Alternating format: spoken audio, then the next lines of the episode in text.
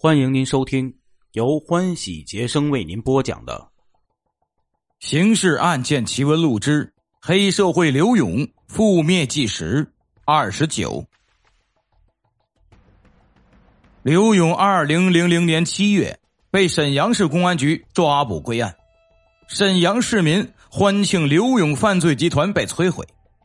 八月十五日，辽宁省高级人民法院。对轰动全国的刘勇特大黑恶势力团伙案作出终审判决，犯有组织领导黑社会性质组织罪、故意伤害罪、故意毁坏财物罪、非法经营罪、行贿罪、非法持有枪支罪、妨碍公务罪等多项罪名。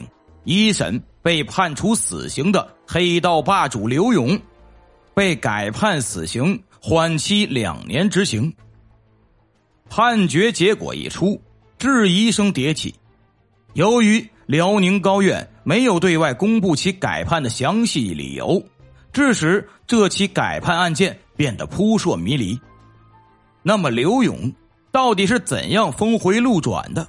是什么原因让法官在量刑中由死刑改为死缓呢？当时辽宁高法的说法是。一审证据存在一些漏洞，改判是审委会集体意见。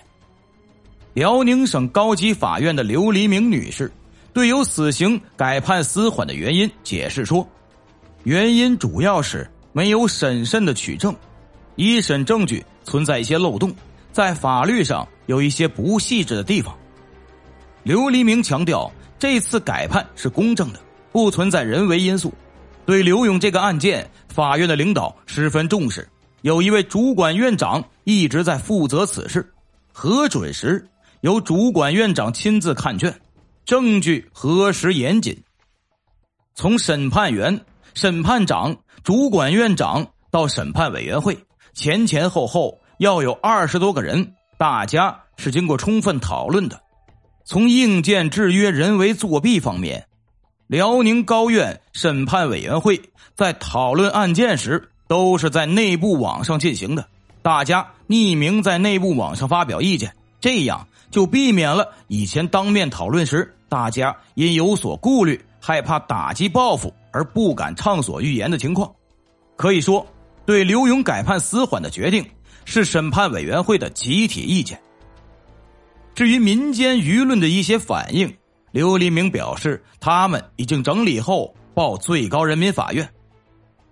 辩护律师认为，改判纠正了一审的错误和漏洞。刘勇没有直接参与命案，办案侦查中有逼供行为。刘勇的辩护律师，北京市市都律师事务所主任田文昌认为，刘勇案之所以改判，是在办案过程中有逼供行为。普通百姓之所以对刘勇改判义愤填膺，是因为被舆论所误导，对真相缺乏全面了解。为了提供佐证，田律师曾向某媒体记者提供了一份沈阳刘勇涉黑案专家论证意见书。这份长达六页的意见书认为，本案的证据方面存在严重问题，可能不构成黑社会犯罪。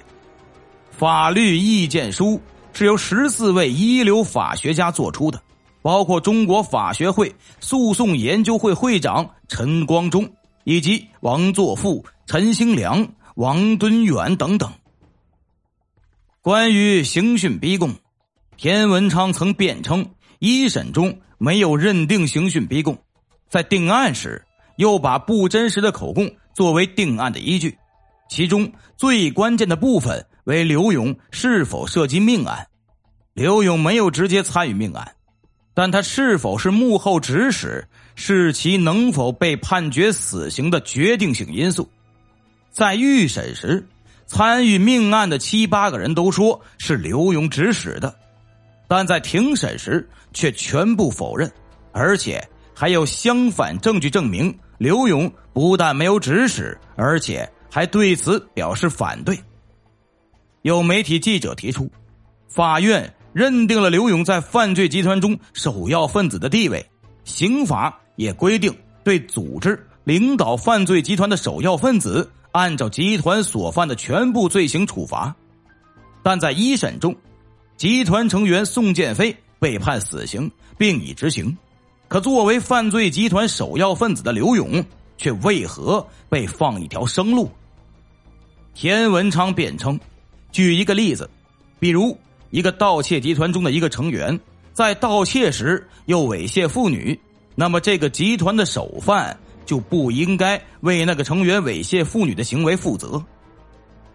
至于律师是否在改判中起了关键作用，田文昌说，律师的作用。这是一部分，还有司法机关的核实。辽宁省高院最后核实的事实比我了解的还要细致。我们找了负责看押刘勇的六名武警，他们都做了亲笔证词，而且为了慎重起见，我们每一份证词都是在公证处公证的，每一份证词都是一份公证书。我们把这些证词交给法院，法院又一一核实。最后，在法院的二审判决书中，由本院经复核后认为，不能从根本上排除在侦查过程中存在逼供情况的字样。事实上，我认为这句话包含的意思，正是改判的最主要的原因。作为辩护律师，田文昌可谓忠于职守、兢兢业业，为了救刘勇一命。他曾给中央最高法院、辽宁省委、辽宁省高级法院的有关领导写过很多信，反映有关问题，想通过正面反映情况，寻求一种司法救济的手段。沈阳警方对二审的结果表示，刑讯逼供是无中生有，对改判结果表示遗憾。一是改判没有法定的理由。二是改判给公安机关留了一个刑讯逼供的尾巴。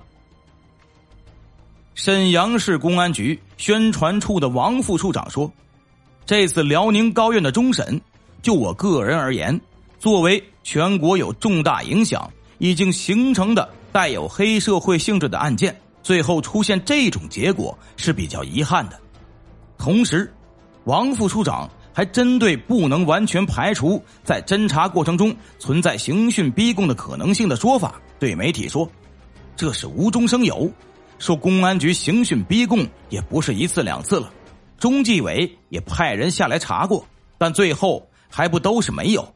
再者说，如果真是公安人员刑讯逼供的话，案件的性质也就变了。刘勇早就出来了，一些公安干警也要受到处分。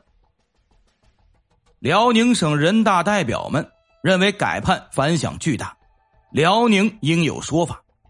几位辽宁省人大代表当时对媒体透露，辽宁高院的改判酝酿已久，早在一审结束后不久，辽宁高院就认为刘勇应当改判。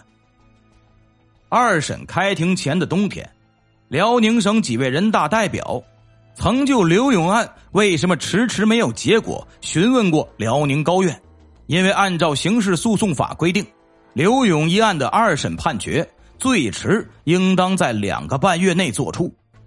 在情况说明会上，辽宁高院来了两个正副庭长，根据他们的说法，刘勇的罪行应该不够死刑立即执行。他们当时解释说，公安局在审案时有逼供的情况。有两个站岗的武警战士看到了这种行为，被找到还写了证明材料，但据公安局的人说，那两个人恰恰是被开除回家的，因此怀恨在心。不过，当时省人大代表们认为，这两个庭长并不能完全代表辽宁高院的意思，高院还有坚持死刑的人，因为对刘勇案的处理。辽沈有关领导一直有争论，有人同意现在的处理，但也有相当的一部分人不同意。对刘勇的改判，在公检法内部的反应跟老百姓一样强烈。辽宁省检察院一些人也想不通，认为刘勇案已经造成了这么大的影响，辽宁省应该给全国人民一个交代。最终，刘勇于二零零三年。被押送执行死刑的车队驶出法院，其中包括各类警车及防暴车。两辆防爆车的中间夹着一辆大型南京依维柯的面包车。据一位警官介绍，该车便是注射死刑用车。一分钟后，记者坐上出租车，紧随车队之后，直奔锦州市殡仪馆。一路上，五十米左右便有警察、警车守候。出租车司机告诉记者，在二十分钟前，锦州市就开始封路了。虽然记者紧随车队，但在距殡仪馆一公里处，还是被警察拦了下来。无奈，熟悉环境的司机只好带记者绕行。到达殡仪馆后，记者看到二十余位刘勇亲属被挡在殡仪馆外一百米处，百余名防暴警察严阵以待。据一位女家属介绍，亲属中只有刘涛和刘小金在殡仪馆内。为了确定刘勇被执行死刑的地点，记者问他是否见过刘勇，他说在一辆面包车里见过。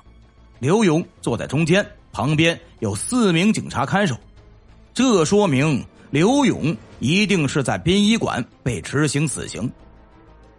十一时五十七分，刘涛在馆内与刚才和记者说话的女子通了电话，意思是他还没有看到刘勇被执行。